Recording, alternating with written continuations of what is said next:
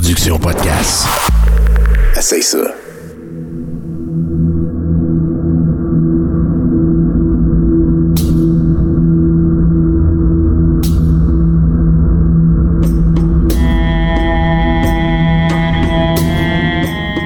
Plusieurs diront le contraire, mais nous vivons dans une société de plus en plus violente. La désensibilisation et la radicalisation sont des termes employés plus qu'on ne le voudrait. Les attentats suicides, les attaques de loups solitaires, les meurtres de masse envahissent nos écrans de télé, nos réseaux sociaux et par conséquent nos vies. D'où l'apparition de notre désensibilisation. Les Occidentaux gardent en mémoire le 11 septembre 2001 comme une attaque terroriste qui a frappé l'imaginaire. La peur et la haine envers les musulmans a connu une résurgence qui semble s'envenimer depuis maintenant presque 20 ans. Bienvenue sur la Terre des Hommes, et vous écoutez cet épisode consacré à la montée de la haine contre l'islam. L'épisode 4, c'est parti.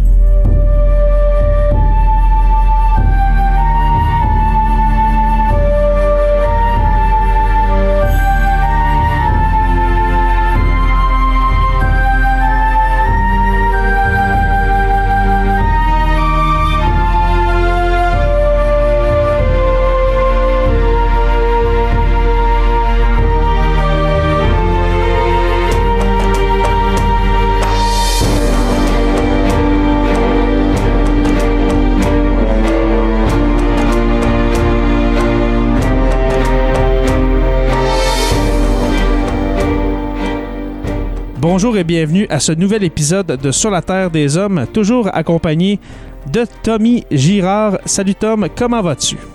Très bien, toi, Jay, en forme? Oui, oui, oui, très en forme, très en forme.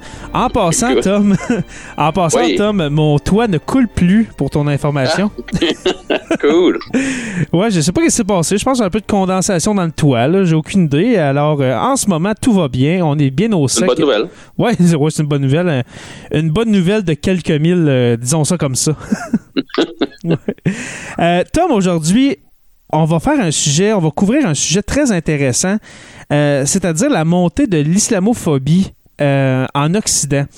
Je sais que c'est Mhm. un sujet qui, euh, quand même qui t'intéresse pas mal. C'est un côté, quand même, on peut euh, expliquer ça de manière sociologique, je crois. Là, cette espèce, je, je sais pas si on devrait dire islamophobie, parce que quand même, phobie, c'est la peur de l'islam. Est-ce que, d'après toi, c'est un terme euh, approprié pour ça ou on, devrait prendre un autre terme? Ben, moi, je pense que le terme islamophobie, c'est quelque chose qui est approprié. Quand tu, sais, tu lis les, commentaires sur les réseaux sociaux, que tu vois les gens en parler, c'est souvent alimenté par cette peur-là, cette peur-là de d'être remplacé, qu'il y ait une invasion. Tu sais, ce discours-là est très craintif. Là. C'est pas, Ouais. il y a de la haine, mais c'est d'abord et avant tout de la peur. OK. Je te demandais la question parce que je- quand tu dis la peur, justement, moi, je, je voyais pas ça comme, comme toi, mais de la manière que tu l'expliques, euh, je comprends mieux. La peur d'être remplacé, j'aime ça parce que justement, depuis, je te dirais peut-être, ben moi, j'ai remarqué ça, mais depuis 2-3 ans, peut-être 4 ans, on voit justement des groupes d'extrême droite apparaître, émerger un peu partout. Et puis on pensait, on pensait qu'au Québec, on était protégé contre euh, cette montée de l'extrême droite, mais on voit avec des groupes, par exemple, euh, je sais pas si la meute, on peut la considérer comme de l'extrême droite ou euh, de- seulement de la droite. Ouais, ben, en fait, la meute, là, c'est, on a eu peur que ce soit de l'extrême droite, je dirais, mais il y a beaucoup de reportages qui ont été faits là-dessus. Puis les gens qui sont dans la meute, il y en a quelques-uns qui véhiculent les idées d'extrême droite, mais il y en a beaucoup que c'est juste comme euh, une espèce de discours nationaliste un peu confus, Ouais. peu informé, exact. que les gens aiment avoir des noms de loups. Euh, Être associé, être à, un, à- être associé à un groupe, oui, on, on veut pas juste sur les mots, mais oui, être associé genre à, à une meute de loups. Mais euh, je, je pas en disant ça. Il y avait un reporter qui avait été euh, là-dessus. Et puis, euh, sur le groupe, et les gens, genre, se donnent des noms de loups. Genre, euh, Bagheera. Maya. Ouais. Ouais, dans ce genre-là. Non, Bagheera. L'enlève. Bagheera, est-ce que c'est que c'est un loup ou une panthère dans le. C'est une dans- panthère. Ah, c'est une panthère, ok, dans le livre de la jungle. Ils se donnent des noms, fait que ça enlève un peu de crédibilité au mouvement. là. Ça fait moins violent de savoir que c'est un gars qui s'appelle euh, Mike Khan parce que c'est un nom de loup en Inuit puis il trouve ça cool en tout cas. que ouais. Ok, ouais. Ok, je comprends. Est-ce que. Est-ce qu'un groupe comme, euh, par exemple, euh, Storm Alliance peut être. euh, Est-ce que tu connais le groupe Storm Alliance? Ouais. Est-ce qu'on Oui. peut l'associer à, à l'extrême droite, ce groupe-là? Euh, oui, là, on commence à rentrer dans des discours qui sont un peu plus haineux. En- encore là, quand ils vont être confrontants en public, ils vont toujours aller avec euh, non, nous, on fait juste défendre l'identité euh, Mhm. québécoise, pis ce genre de choses-là, mais quand on va creuser un peu, on va trouver des, des, des messages sont un peu plus violents, un peu plus haineux, euh, qui vont nourrir cette peur-là là, d'être remplacé. Alors, euh, la meute est moins, euh, est moins préoccupante que la Storm Alliance. Je pense, je pense que oui. Là. Grosso modo, les membres de la meute seraient moins préoccupants parce que peut-être moins engagés, moins fervents dans leur façon de défendre leurs idées. Parfait. Euh, moi, je- euh, moi, Tom, je te dirais que, euh, juste pour faire un petit historique, OK, ce sera pas trop long. Mhm. Un historique de l'islamophobie ou bien de la peur, justement, de la, de la religion musulmane. Je t'amène dans les années 900, alors au 10e siècle et puis au 11e siècle. On n'en parle pas souvent, mais, mais les croisades, là, c'est quand même le début, je crois, de cette confrontation idéologique entre euh, le christianisme et puis euh, la religion euh, de l'islam, dans le fond. Mhm. Et puis, c'est pas mal à cette époque-là que les confrontations directes, là, vraiment des guerres, se sont produites entre ces deux groupes-là. Ça a amené euh, ben, des dizaines de milliers de morts, dans le fond, euh, justement pour l'obtention d'un lieu saint qui est, qui est Jérusalem. Et puis, euh, plus proche de notre époque, je dirais que la guerre du Golfe, euh, ben, d'après moi, joue un rôle. Après 40 ans de guerre froide, ben, les Américains se découvrent un nouvel ennemi euh, qui, dans les années 90, devient l'Irak. Alors, on passe vraiment...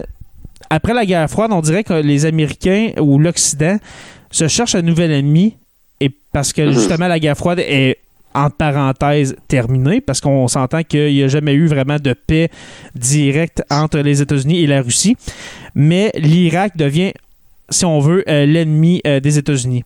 Et puis la guerre du Golfe a duré du 2 août 1990 au 28 février 1991. Alors c'est normal qu'on s'en souvienne pas euh, parce qu'on avait, toi et moi, deux ans.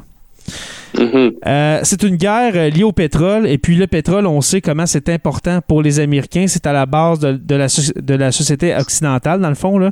Et puis le méchant dans cette histoire-là s'appelle Saddam Hussein.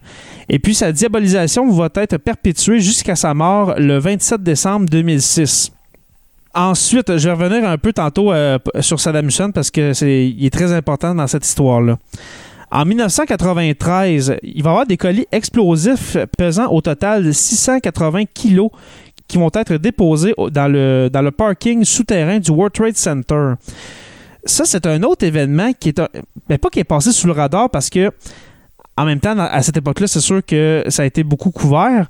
Mais en 1993, on, on était des enfants, on avait 3-4 ans. Euh, c'est un événement que moi, j'ai connu, je te dirais, au début des années 2000, 2001, 2002, 2003, justement, quand il y a eu les, les attaques du World Trade Center. C'est à cette époque-là qu'on a ramené euh, l'événement euh, des explosifs dans, le, dans le parking souterrain du World Trade Center. Et puis l'attaque va faire 6 morts et 1042 blessés. Alors c'est quand même important. Mhm. Et puis l'attaque va être liée à un groupe qui s'appelle Al-Qaïda et à son chef Oussama Ben Laden. Alors un nom à retenir pour la prochaine décennie des années 90. Justement, en 1990, le président américain est George Bush père. Et puis en 2003, date du début de la guerre contre l'Irak, parce qu'en 2003, après les attaques du World Trade Center, il va y avoir une guerre qui va être déclarée envers l'Irak. Parce qu'on va dire que l'Irak possède des soi-disant armes de, de destruction massive, alors peut-être des armes atomiques. Et puis on n'a aucune preuve de ça. Je sais pas si tu te souviens de cette époque-là, Tom. Oh oui. Euh, ils ont, ils ont à un moment donné parlé d'une preuve là, que les euh, il aurait vu que l'Irak échangeait avec le Niger, je pense, du Yellow Cake, qui est comme une espèce de, de composé radioactif. puis toutes ces preuves-là étaient issues d'un espion italien. Et euh, assez rapidement, les États-Unis disaient Ouais, non, mais ça a été forgé, ça, c'est pas des vraies preuves. Donc, les États-Unis le savaient, puis ils ont utilisé ces preuves-là malgré tout dans les journaux. Donc, ils, ils ont menti en sachant ce qu'ils faisaient pour continuer à les creuser. Parce qu'il n'y avait aucune preuve des armes de destruction massive. Et puis cette guerre-là de 2003, ça va durer quelques années quand même, la guerre contre l'Irak et puis contre l'Afghanistan. Ça va se finir en 2011, euh, la guerre contre l'Afghanistan.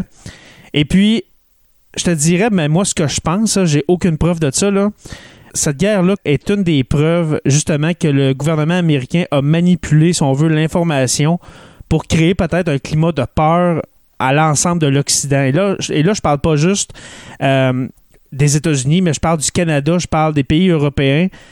Euh, il y avait dans, ces années-là, pour ceux qui s'en souviennent, c'est vraiment pas loin dans notre histoire, 2003, 2004, 2005, les fameuses attaques à l'anthrax aussi il y avait des aéroports qui, étaient ciblés supposément par des terroristes par des colis euh, empoisonnés ou euh, contaminés à l'anthrax. Et puis là, c'était la panique dans les aéroports.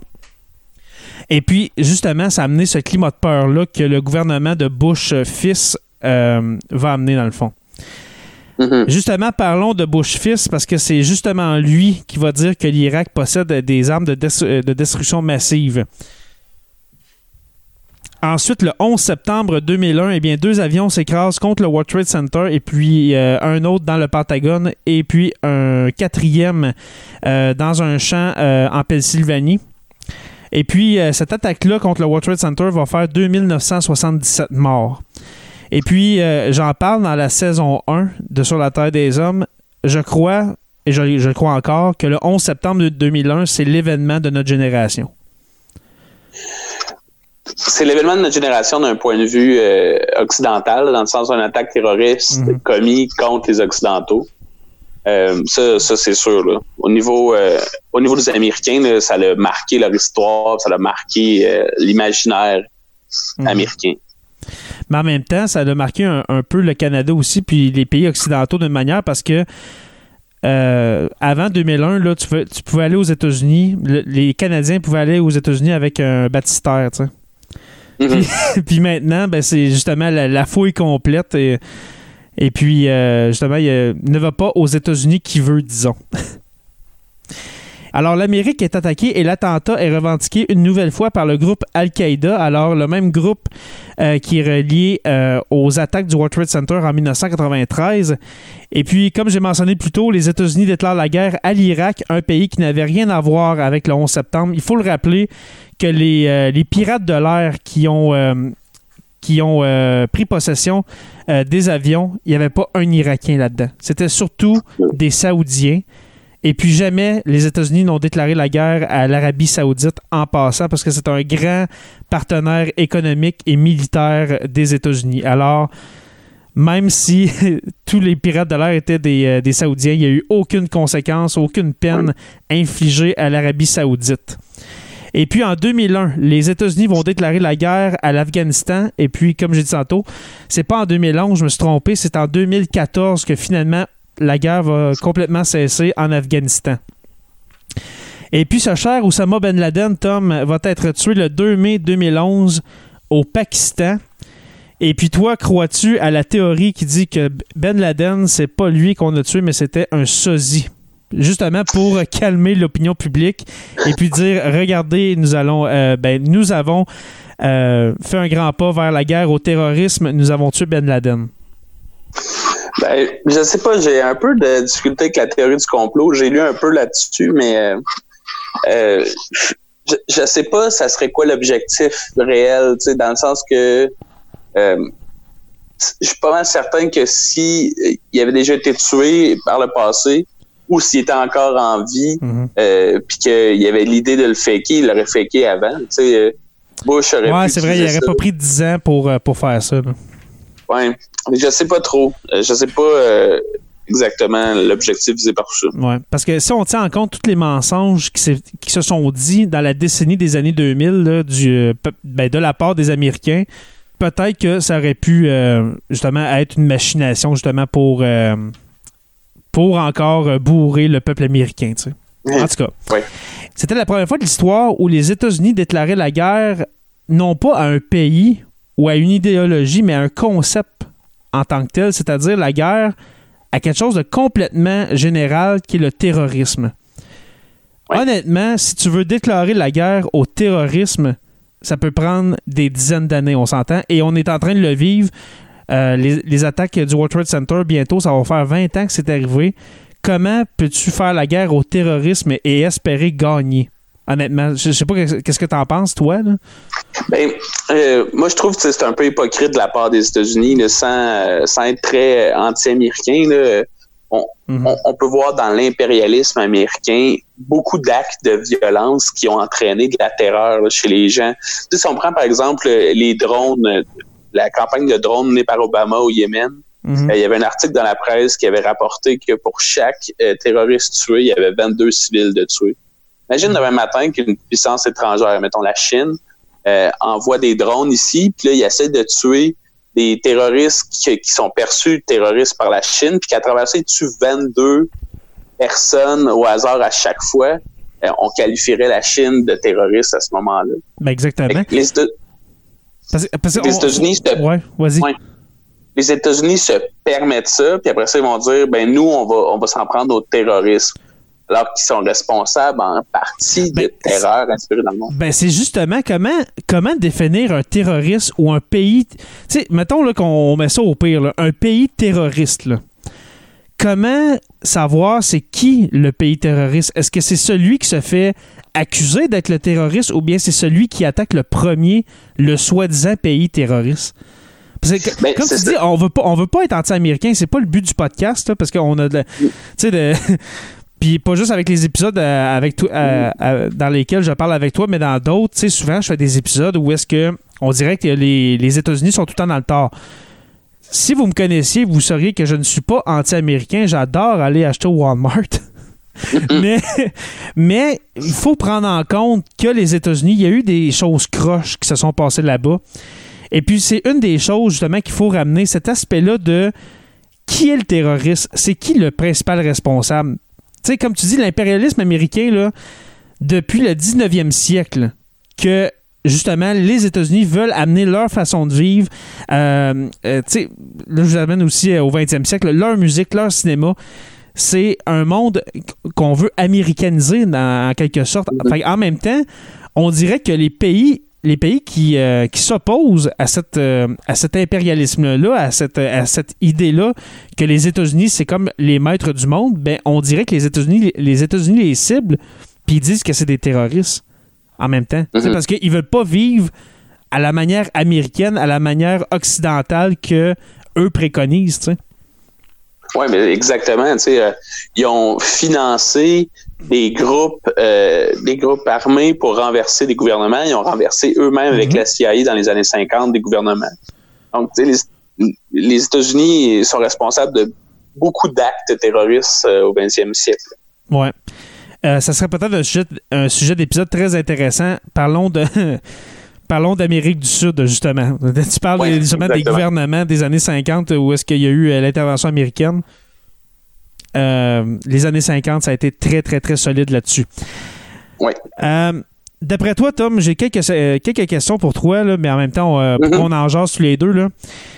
Est-ce que ces années de guerre-là ont attisé la haine des musulmans envers l'Occident? Parce que là, on se dit, depuis, je te dirais, depuis 2001, on va mettre ça au moins pire, depuis 2001, mhm. que les États-Unis et les Occidentaux en général, je vais lâcher les États-Unis, mais les Occidentaux, on accuse ces pays-là musulmans d'être des, des, fabriques de terroristes. Que c'est des mhm. gens qui vivent pas comme nous autres, que, c'est juste que leurs enfants, c'est des enfants soldats. Est-ce qu'on a, dans le fond, est-ce qu'on euh, est-ce qu'on a cherché le trouble? Ben, chercher le trouble, je, je, sais pas. Je pense que en tuant euh, Saddam Hussein, euh, Bush, sans le vouloir, a vraiment déstabilisé le Moyen-Orient. Il est allé enlever un, un pilier là-bas. Après ça, avec Kadhafi aussi, ça a comme entraîné une espèce de, de tumulte. Donc, au-delà de ça, c'est rapporté aussi dans différents reportages, études mm. que on utilise des footage, ben, du footage du matériel vidéo mm-hmm. de guerre, de bombardement américain dans le brainwash qu'on fait aux jeunes qui rentrent là-dedans. Parce que, mettons, je te mets en situation, demain matin, une puissance étrangère comme la Chine viendrait piller l'eau potable qu'on a ici avec des avions, des soldats, des tanks. On deviendrait des terroristes. Exactement on, aurait envie de défendre.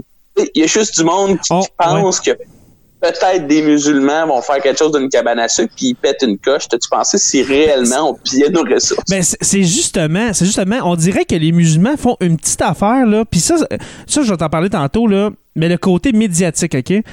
Aussitôt mhm. que un musulman ou un groupe de musulmans font quelque chose qui, qui va à l'encontre un petit peu de notre culture, de notre manière de penser, ben on vire fou. C'est-tu normal d'être rendu comme ça? on est, on est rendu en 2019, puis aussitôt qu'un petit groupuscule de, de, personnes d'un autre pays arrivent puis que ben, ils amènent leur tradition parce qu'ils euh, ils vont pas arriver ici puis commencer justement à chanter de la Bolduc tout ça. On dirait qu'on se sent envahi. Puis là, je parle pas de toi et moi, là, mais une bonne partie de la population, pas la majorité, mais une bonne partie se sent envahie par ces personnes-là. Comment qu'on pourrait expliquer justement que ces gens-là se sentent envahis par des petits gestes, honnêtement, qui sont minimes, qui. Ça fait de mal à personne. Pourquoi qu'on on s'offusque comme ça, justement? Est-ce que c'est. Parce qu'on a encore sur, le cœur le 11 septembre? Pourquoi que eux autres, c'est la cible? Ben, moi, je pense que euh, les inégalités sociales créent une tension chez les gens. Donc, au-delà de, au de l'immigration, peu importe le fait que les gens semblent sont de plus en plus pauvres, qu'ils ont de plus en plus de misère à arriver, mhm. ça crée un stress. Fait que là, ça prend une ça prend une tête de turc, ça prend quelque chose à attaquer pour dire c'est autres les responsables. Les immigrants ont toujours été les parfaits, euh, les parfaits têtes de turc, donc on s'est souvent attaqué à eux. Ben, des boucs émissaires, dans le fond. Là. des gros ouais, des boucs émissaires. Et euh, les réseaux sociaux amplifient cet effet-là avec le fait qu'à ce on peut partager de la fausse information. Mm-hmm. Donc, tu sais, combien de mimes qu'on voit tous les jours partagés sur Facebook de, de racisme? C'est euh, incroyable. on partage la fausse information pour faire peur aux gens? Ouais. Euh, je vais faire un petit peu de chemin sur ce que tu viens de dire. Là. Te, te souviens-tu, il y a deux, trois semaines, quand il y a une maison de, d'immigrants syriens qui a passé au feu? Les commentaires, les commentaires, mon ami, qui se sont dit là-dessus, là, c'était à vomir. Oui, c'était absolument épouvantable. Et puis, je veux pas les répéter ici, là, mais c'était à vomir. Je, je vous conseille même pas d'aller voir, de retrouver ça. Sérieusement. Ça a été censuré.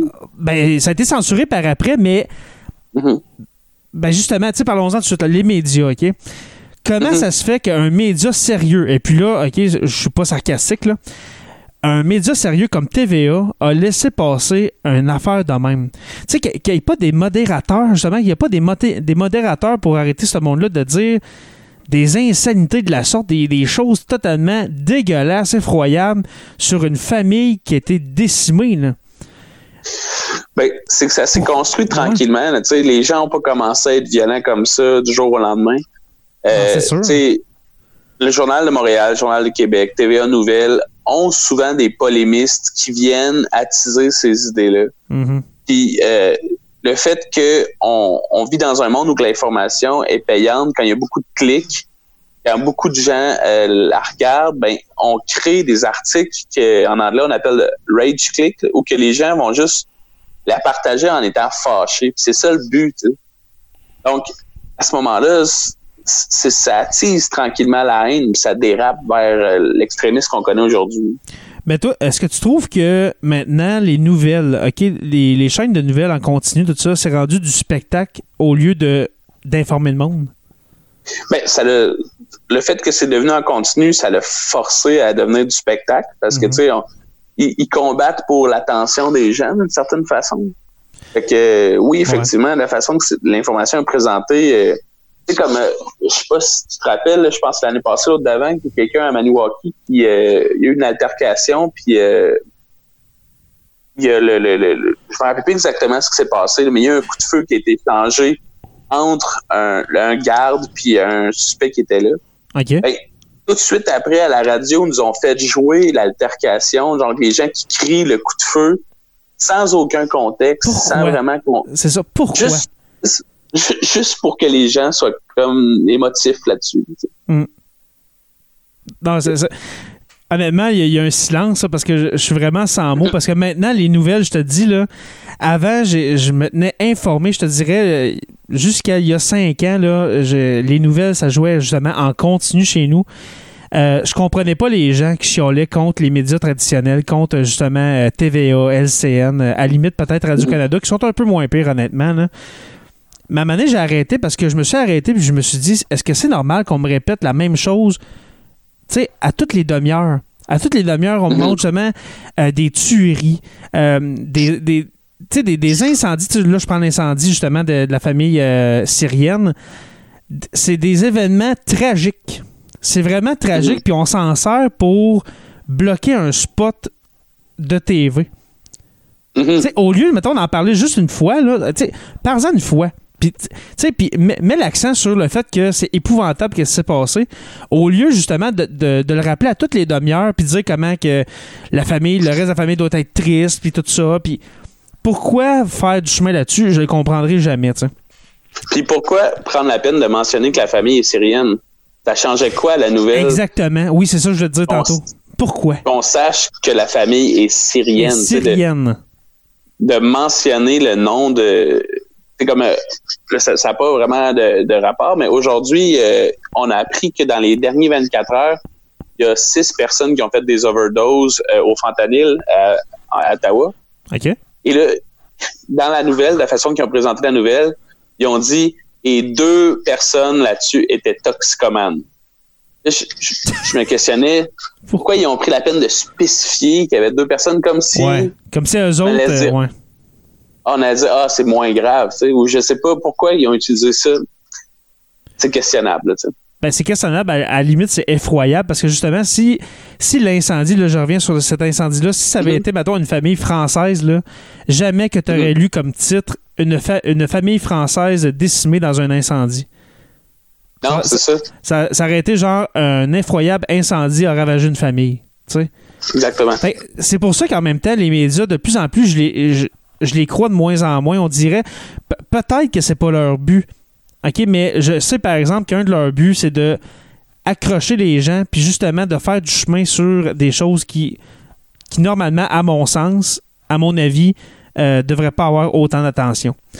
Et puis, moi, je te dirais, euh, est-ce que les médias surmédiatisent ces événements-là et passent sous silence des attentats perpétrés par des non-musulmans? Parce qu'il faut, faut mettre en perspective une chose, c'est que aux États-Unis, là, il y a bien plus d'attentats. J'ai pas les chiffres, là, mais j'ai déjà lu ça en quelque part il y a à peu près euh, ben, que- quelques jours, dans le fond, là, que il y a beaucoup plus d'attentats par des non-musulmans que par des musulmans, mais ça, on n'en parle jamais. On va juste, on va juste parler, on va juste médiatiser euh, les attentats qui ont été perpétrés par des musulmans. On dirait que c'est toujours pour euh, mettre, mettre des bûches dans le feu de la haine un peu plus. Là. Exactement. Ben, aux États-Unis, les, attentats commis par des suprémacistes blancs euh, sont vraiment plus élevés que les attentats commis par Un des excellent terroristes. exemple, ouais. Mais ce qui va arriver, c'est que, mettons qu'il va y avoir euh, un, homme qui va euh, rentrer dans une mosquée, un peu comme il y a eu à Christchurch ou même euh, Alexandre Bissonnette, Ouais. euh, et qui va rentrer dans, dans une mosquée et tuer des musulmans. La façon que la nouvelle va le présenter, ça va être comme problème de santé mentale, un loup solitaire, euh, Ouais. donc il n'est pas rattaché à rien. Tandis que dès qu'il y a quelqu'un qui va faire un acte et qui va être musulman, tout de suite, ça va être terroriste. Mhm. On va on va porter vers le terrorisme. Donc, dans Toujours, la façon d'interpréter le geste, on donne l'impression que le terrorisme est plus présent. C'est ça. En tout cas, ça, ça- ça nous amène à nous questionner un peu sur euh, les médias de masse un peu. Là. Euh, tantôt, Tom, je te posais une question euh, ben, sur, sur la haine des musulmans euh, envers l'Occident. Mais inversement, est-ce que les attentats perpétrés par des musulmans ont attisé la haine des Occidentaux à leur égard? Est-ce Ben, que, justement, que- justement, dans le fond, de voir à la télé toujours des attentats perpétrés par des musulmans, ça amène les Occidentaux à se dire, puis il y en a, là, des, justement, comme tu as dit, des loups solitaires qui vont se dire, ben moi aussi, euh, je vais faire un attentat contre eux autres, puis ça amène des drames comme euh, Christchurch ou bien, comme tu as dit, Alexandre Bissonnette euh, dans, une mosquée, dans une mosquée de Québec. Là.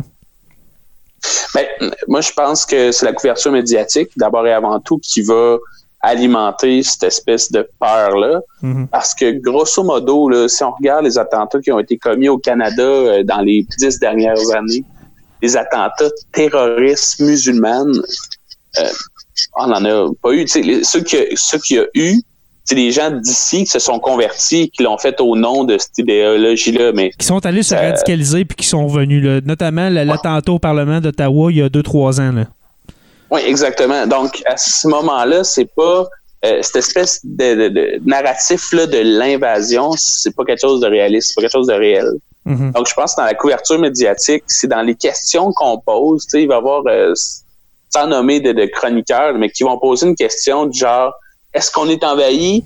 Euh, peut-être pas, mais peut-être que oui. Puis là, juste laisser ça, ça leur permet d'avancer ça sans, sans donner de preuves, sans, euh, sans donner de stats, sans donner ça. de faits, juste laisser le soupçon. tu sais. En tout cas, tout ça pour finir mon segment, Tom, parce que on est rendu à, à quasiment une demi-heure. Mais tout ça pour finir mon segment, pour dire aux gens qui nous écoutent, qui, qui- ben, dans le fond, qui se croient envahis par les musulmans, arrêtez de, pen- arrêtez de penser à ça. C'est pas Euh, vrai. dans C'est pas vrai. Récemment, je suis allé voir le spectacle de Louis T, puis il y avait un segment que je trouvais bon parce que bon, il utilise beaucoup de statistiques.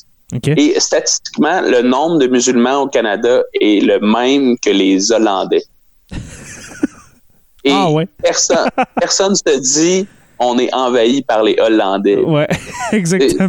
Il n'y a rien qui ne se passe ça, mais c'est juste que la couverture médiatique pour les musulmans ben, est comme vraiment, vraiment grande. Puis on fait pas la différence aussi dans les médias entre musulmans, islamistes, euh, donc euh, arabes. Tout, tout est tout mélangé. Oui, parce que les alors- gens, les gens pensent que tous les Arabes, c'est des musulmans. Et puis inversement, Alors- que tous les musulmans sont arabes. Tandis Alors, que tu peux avoir des Québécois qu'on va dire le terme de- très nationaliste de souche. euh, qui vont se convertir au euh, à, à la religion musulmane, qui vont se convertir au bouddhisme, qui peuvent même se convertir à l'hindouisme si, ça leur tente. Là. OK? Oui, c'est ça. Fait- fait- arrêtez de penser justement que tous les Arabes, c'est des musulmans, puis tout ça. En tout cas, c'est tellement. C'est tellement un sujet qu'on pourrait parler, tout moi, pendant une heure, je crois. Là. Oh, oui. Mais. Euh, Ben, Ouais, vas-y. On fera peut-être une partie 2 à ce, segment-là. là. Ben, ça serait bien intéressant parce que peut-être que euh, dans une euh, deuxième partie, dans un deuxième podcast, euh, je pourrais faire comme toi ce que tu t'apprêtes à faire et puis d'amener des événements qui se sont passés, des attentats qui ont été perpétrés contre euh, des musulmans, entre autres. Parce que faut pas mettre sous silence que oui, il y a eu des attentats de musulmans contre des non-musulmans. Mais toi, aujourd'hui, Tom, tu viens nous parler justement de l'attentat qu'il y a eu dernièrement, c'est-à-dire ce- euh, celui de euh, Christchurch, c'est ça? Oui, c'est ça. En euh, attentat, euh, oui, un attentat commis à Christchurch par un homme de 28 ans qui, euh, je, je nommerai pas, euh, je, je suivre l'exemple de la première ministre de la Nouvelle-Zélande qui a pas voulu le nommer. Elle est incroyable. Euh, donc- Excuse-moi, mais elle est incroyable, cette femme-là. hein. Ah oui, ça, elle a vraiment bien géré la situation. euh, Avant-gardiste, comme ça se peut pas, je, je l'adore. Elle devrait venir ici. Ouais. Mais je trouve que les- la Nouvelle-Zélande donnait un bon exemple de comment gérer ce genre Incroyable. de tuerie de masse-là. Ouais. Donc, grosso modo, ce qui s'est passé, euh, c'est que, bon, il y a, ce qu'il y a de particulier, bon, je, vais- je vais résumer ce qu'il a fait, là. Il, Ouais. s'est introduit dans une première mosquée, il a tiré sur une cinquantaine de personnes, Ah. euh, il s'est enfui vers une deuxième. Quand il a commencé à tirer dans la deuxième, il y a quelqu'un qui a pris un, un, un lecteur de cartes magnétiques OK. il a fait à croire que c'était un, un arme, puis il a pointé dessus. Fait que là, la personne a pris peur, elle a échappé un fusil à terre, et là, le- un des, des hommes qui était là a pris le fusil qui était, il y avait plus de balles dedans, il a pointé dessus, puis là, le gars s'est enfui. Euh, mais la police avait déjà été informée. Une minute après que les coups de feu ont commencé, la police était Ok. informée. Est-ce que tu sais combien de morts il y a eu, justement? Oui, euh, il y a eu 50 euh, morts. euh, T'es-tu sérieux? ah, Ah ouais. oui, une cinquantaine, oui. Même si, Et, même si il s'est arrêté, si j'ai bien compris, il s'est arrêté quand il a été pointé par, par un détecteur. Oui, oui, il s'est- enfui. Il avait déjà tiré la première mosquée, puis s'est enfui vers la deuxième. OK, parce qu'il y en a En une fait- deuxième. Oui, c'est ça. Il- lui, son objectif, c'était de faire trois mosquées. OK? Euh, il s'était introduit dans la première à 1h50. À 1h51, la police était euh, contactée. Là, il a, tiré sur plusieurs là-dedans. Les gens se sont enfuis. Il a sauté dans son véhicule. Il s'est rendu à 15 minutes plus loin. Là, il, a, trouvait pas la porte. Il a tiré par les fenêtres sur les gens à l'intérieur. Il a tiré des gens à l'extérieur. Et euh, là, à ce moment-là, les gens avaient contacté la police. Il y a, il y a l'histoire justement avec l'homme qui a pris des... euh, qui a fait à croire qu'il y avait une arme à feu. Et ça fait en sorte ensuite que le, le, le gars s'est enfui. Il s'est fait arrêter une trentaine de minutes plus tard. Et euh, il est arrêté. Ce qui est particulier de ce tueur-là comparativement aux autres tueurs de masse, Mhm. c'est que euh, il a fait vraiment pour euh, mettre tout ça en ligne. Donc, tout son crime était streamé live sur Facebook. Ben voyons donc. Oui. Euh, et puis, euh, donc, il y avait genre, euh, genre de GoPro, puis son, son crime était diffusé Ben voyons sur donc. Facebook live. Il y avait un manifeste euh, euh, suprémaciste blanc qui était partagé d'avance, qui était partagé dans les médias euh, sur des sites du deep web comme euh, 8chan, par exemple. Donc, il y a 4chan, mais il y a 8chan aussi. C'est un site où les gens se partagent des idées suprémacistes.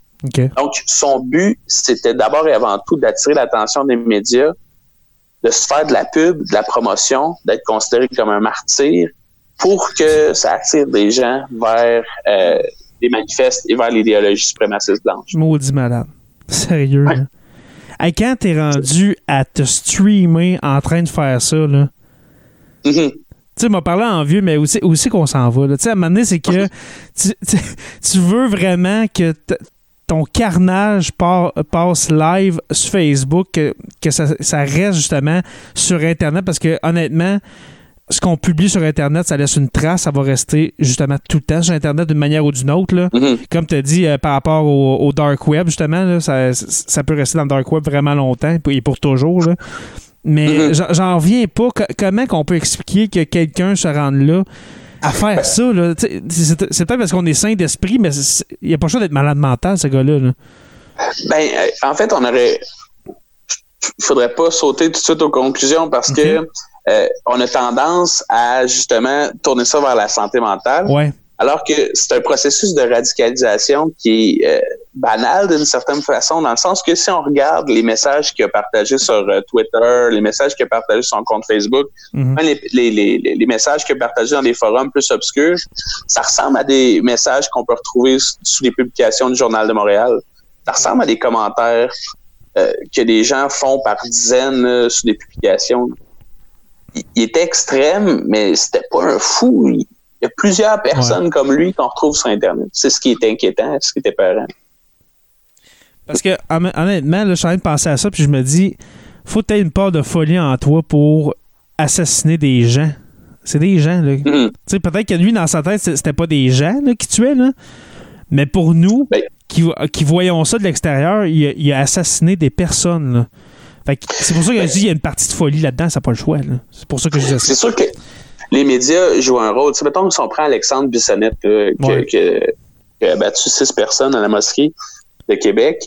Euh, neuf semaines avant les actes, il s'est rendu dans un centre d'achat avec l'idée de d'abattre des gens là. Donc ça a été documenté. Il y avait l'idée de genre juste Oui, au, tirer au du monde Galerie de la. Capitale, hein. Je pense qu'il voulait faire Ouais, ça. ça. Ouais, donc, il voulait tirer sur du monde random. Par contre, il s'est dit, je vais le faire sur des musulmans et ça va être plus socialement accepté ce que je vais faire. Donc, T'es-tu sérieux? Ah ouais? oui, oui, ça, ça a Ok. été une réflexion qui a été rapportée. Donc, ce, ce cheminement mental-là est, est- est dû aux médias, là, les- surtout les radios de Québec, là, où il y a constamment une propagande de haine, ce qui fait que lui il pense que ce qu'il allait faire envers les musulmans, ça allait être accepté. Puis, même chose à Christchurch, le gars qui le faisait, il le faisait dans une optique de guerre religieuse, de genre, je Mhm. m'attaque en revanche euh, de ce que les musulmans nous font subir. Ben justement, je fais un lien avec ce que je disais tantôt par rapport aux médias. Il y a un lien à faire, là. Mhm. Il y a un, Ah oui, il y a un euh, lien à ça. faire direct quand tu, quand tu dis non, j'irai pas euh, faire une tuerie au centre d'achat euh, aux galeries de la capitale, plutôt je vais aller euh, dans, dans des mosquées, à une mosquée, puis tuer les gens. Là. Ça veut Mhm. dire. Puis lui, justement, comme tu as dit, sa, sa réflexion, c'est c'est socialement acceptable. ben il y a une Mhm. réflexion de société à faire. là. C'est sûr, c'est sûr. Ouais. Sur, sur la haine qu'on partage là, innocemment comme ça sur les réseaux sociaux, ben, on alimente peut-être les, les désirs violents de quelqu'un qui tout proche là, de commettre l'irréparable. Exactement. Moi, j'ai une question pour toi. Qu'est-ce qui se passe là, justement avec euh, le, le meurtrier de Christchurch? Est-ce que son procès est terminé? Est-ce qu'il est, euh, est en prison? Euh, Qu'est-ce qui se passe? J'ai pas j'ai pas euh, trouvé assez d'informations concernant euh, ce qui ce qui va y arriver. Euh, je sais qu'ils ont été beaucoup plus expéditifs au, en Nouvelle-Zélande que ce qui se passe euh, généralement dans le même genre de tuerie euh, aux États-Unis. Ben, expéditif dans le sens que ils veulent tourner la page très rapidement. Ouais. Sur, euh, donc, euh, je ne sais pas exactement ce qui lui arrive. Là. Euh, probablement qu'il va être condamné à perpète. Là. Surtout que ça a été filmé. En tout cas, il doit pas être euh, chez lui euh, les, les deux pieds sur le pouf, on s'entend, là? avec un avec euh, un agent de sécurité euh, en stage qui le, qui le surveille. C'est sûr Ouais, que en ce moment, ouais, c'est sûr qu'il est en prison pour le moment. Merci Tom. Ça a été, Ben, merci beaucoup. ouais, ça a été une, une discussion euh, très enrichissante. euh, puis comme tu as dit tantôt, je propose une deuxième partie à ce, à ce podcast-là parce que je pense qu'on a beaucoup de choses à dire. Pour terminer, Tom, j'aimerais remercier nos abonnés de suivre Sur la Terre des Hommes. Euh, nous sommes disponibles sur Apple Podcasts, Spotify ou euh, sur tout bon podcatcher Android pour les téléphones Android. Merci à nos patrons. Alors, cette semaine, il n'y a pas eu de nouveau. Alors, pour les curieux, nous avons Aurélie Atkins, Francis Furoy, Olivier Thériault et puis Stéphanie Théberge. Et puis pour les stagiaires, Jean-Sébastien Lamarche et Martin Godette.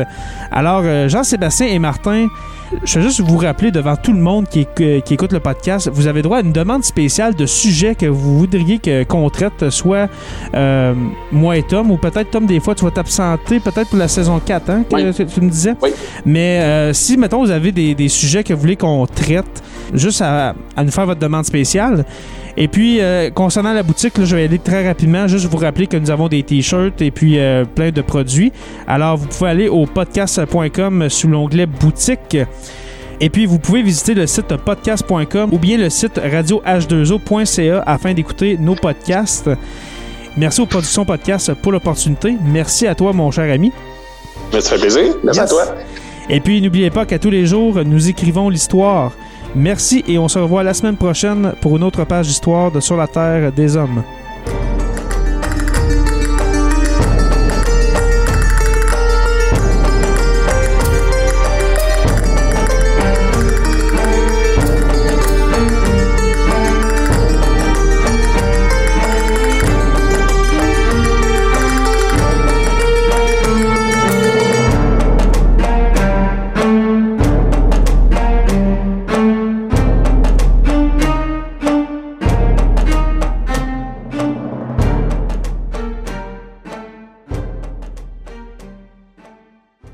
Participer à l'évolution de Production Podcast?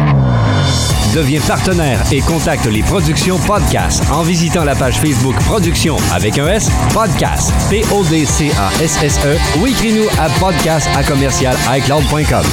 Fais partie de l'aventure Production Podcast. Pour plus de détails, visite podcast.com.